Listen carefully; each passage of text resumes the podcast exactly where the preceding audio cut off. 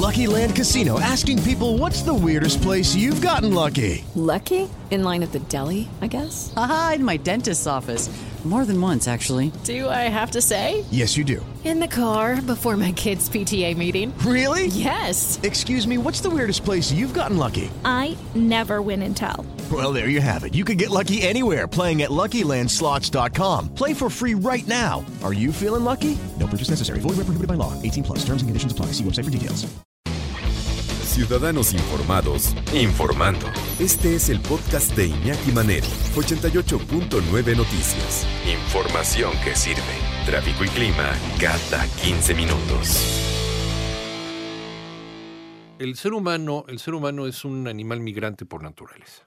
Desde, desde siempre, desde que salimos de África, hace miles de años, cientos de miles de años, hemos sido seres migrantes y, hemos ido recorriendo todo el mundo, nos hemos ido estableciendo, pero así somos inquietos porque o no encontramos los recursos naturales o no están dadas las condiciones. Migramos, migramos, migramos y migramos. Y esto también esparce las enfermedades y las epidemias. Pues hay que reconocerlo, también es parte de la vida natural de una epidemia.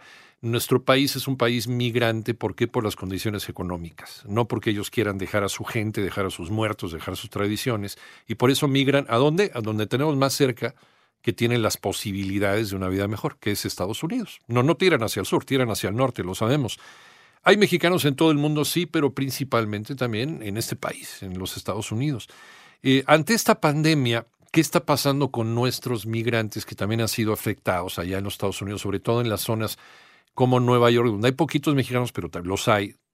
Eh, en Chicago, que hay una gran población de migrantes mexicanos, California, ni se diga, toda esta franja fronteriza de eh, Arizona, de Nuevo México, de Texas.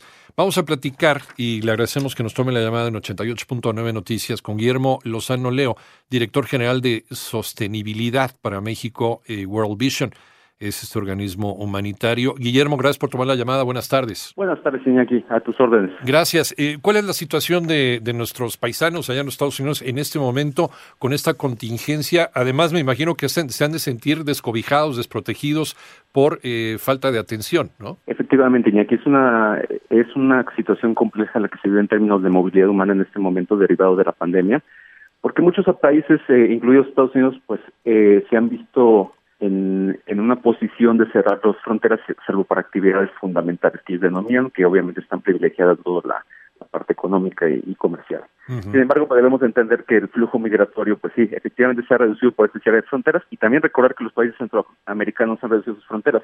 Entonces, el día de hoy las deportaciones están siendo eh, más estrictas, evidentemente, la, el gobierno de Estados Unidos no quiere estaciones migratorias eh, repletas de gente, uh -huh. Entonces está habiendo deportaciones eh, masivas, sobre todo a México, de, de obviamente de compatriotas mexicanos, pero también de población centroamericana que se está quedando varada en la, en la frontera norte y en muchos de los casos está siendo deportada a la frontera sur a su, a su vez. Entonces es un clima bastante complejo el que vivimos, Iñaki. Uh -huh. eh, ¿De qué forma eh, se le está eh, dando ayuda por parte del gobierno mexicano a, a, estos paisanos o no ha llegado todavía la ayuda de una manera integral? Mira, hay diferentes esfuerzos. Sin embargo, mira, yo quisiera recalcar el marco legal del que partimos. El Ajá. artículo 8 de la ley de migración de este país establece en su párrafo 3 el acceso a los servicios de salud independientemente de, de tu condición migratoria.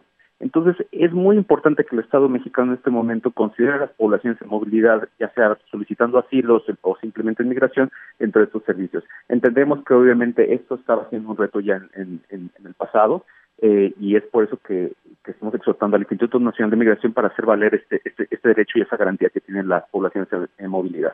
Pero de todas formas es un derecho básico, es un principio básico de derechos humanos que, que también eh, acató los Estados Unidos, ¿no? Sí, definitivamente. Sin embargo, debemos entender que las poblaciones en, en movilidad, en muchos de los casos, son invisibilizadas ante ante muchas de, de, esas garantías, efectivamente, que, que, están enmarcadas en diferentes instrumentos de cooperación. Entonces, es muy importante que en este momento resaltemos uh -huh. la importancia de garantizar la seguridad y el acceso a los servicios de salud de estas poblaciones con el objetivo de salvaguardarla. Es un tema de seguridad, es claro. un tema de seguridad nacional este. Sí, sin duda alguna. Eh, ¿cuándo, ¿Se tiene por ahí un censo? ¿Sabemos más o menos cuántos mexicanos están en esta situación vulnerable, no solamente en Estados Unidos, sino en otros países? Mira, sabemos que, las, que, la, que la población de Estados Unidos es, se cuenta en millones, ¿no? Obviamente sí. cambia, hay unos que tienen un empleo formal, otros que tienen empleos temporales, otros que están en, en, en un proceso de, eh, sin, permisos para, para laborar allá. Simplemente tomamos un referente. El mes de marzo fue una deportación de 30 mil eh, de 30 mil personas en la frontera norte por parte del gobierno de Estados Unidos y es muy importante señalar que 10% alrededor de 3 mil eran menores no acompañados. Entonces es un panorama complejo, Iñaki. Esto agrava completamente la situación. Eh, entonces las deportaciones no se han detenido por causa de COVID-19, al contrario. No, al, este contrario. es, un momento que no, queremos, no, se, no se quieren concentraciones de, personas que en, en, Estados Unidos. Pero ¿de qué manera, por ejemplo, se pueden visibilizar en un país, y, y hablando concretamente del caso de Estados Unidos, que los quiere visibilizar, pero para correrlos, ¿no? no para darles atención ni para protegerlos mientras dure la pandemia, sino para regresarlos otro, otro, otra vez a su país también con eh, la, el peligro que conlleva eh, esta, eh, esta migración dentro de la transmisión de la misma enfermedad. Pues hay que, hay que considerar también que Baja California es una de las entidades con mayor cantidad de contagios en la República Mexicana, precisamente porque es parte de la, de la frontera más visitada del mundo. Creo que ahí viene la, primer, la primera acción que podemos hacer. Eh, debemos de entender que esto es una pandemia, es un, es un fenómeno, es una crisis global que nos involucra a todos y que definitivamente las acciones o las no acciones o errores que cometamos pues sí tiene una implicación en otras en otro, en otras latitudes. Entonces, la primera conducta sería evitar la xenofobia y la, discriminación. Sabemos que estas poblaciones son especialmente vulnerables a la discriminación en varios frentes, no solamente de las autoridades, sino de la propia de la propia población.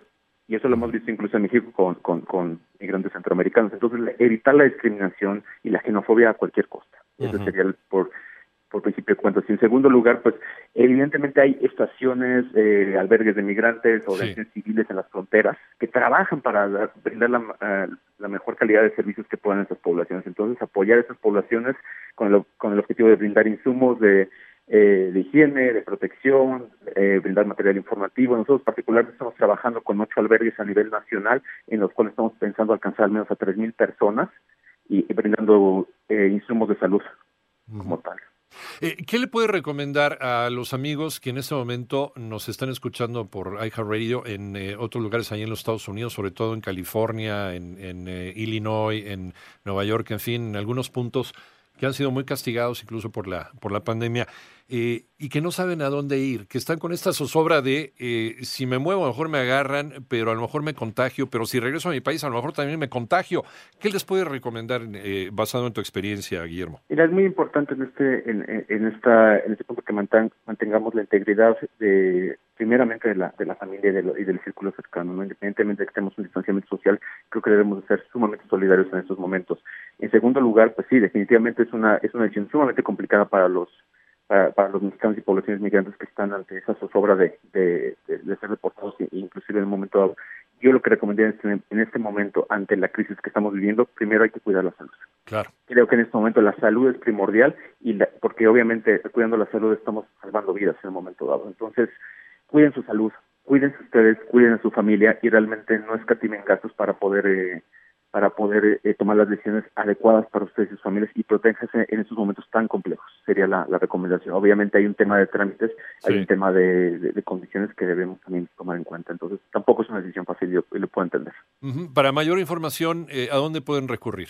Claro que sí, mira, en, nuestra página www.worldvisionmexico.org.mx, eh, ahí estamos eh, desplegando información en nuestras redes sociales, Facebook, Twitter, Instagram y demás, estamos colocando lo que estamos haciendo en diferentes frentes. Te agradecemos muchísimo, Guillermo Lozano Leo, director general de sostenibilidad para México World Vision. Gracias por la charla, Guillermo. Gracias, Tiña, aquí.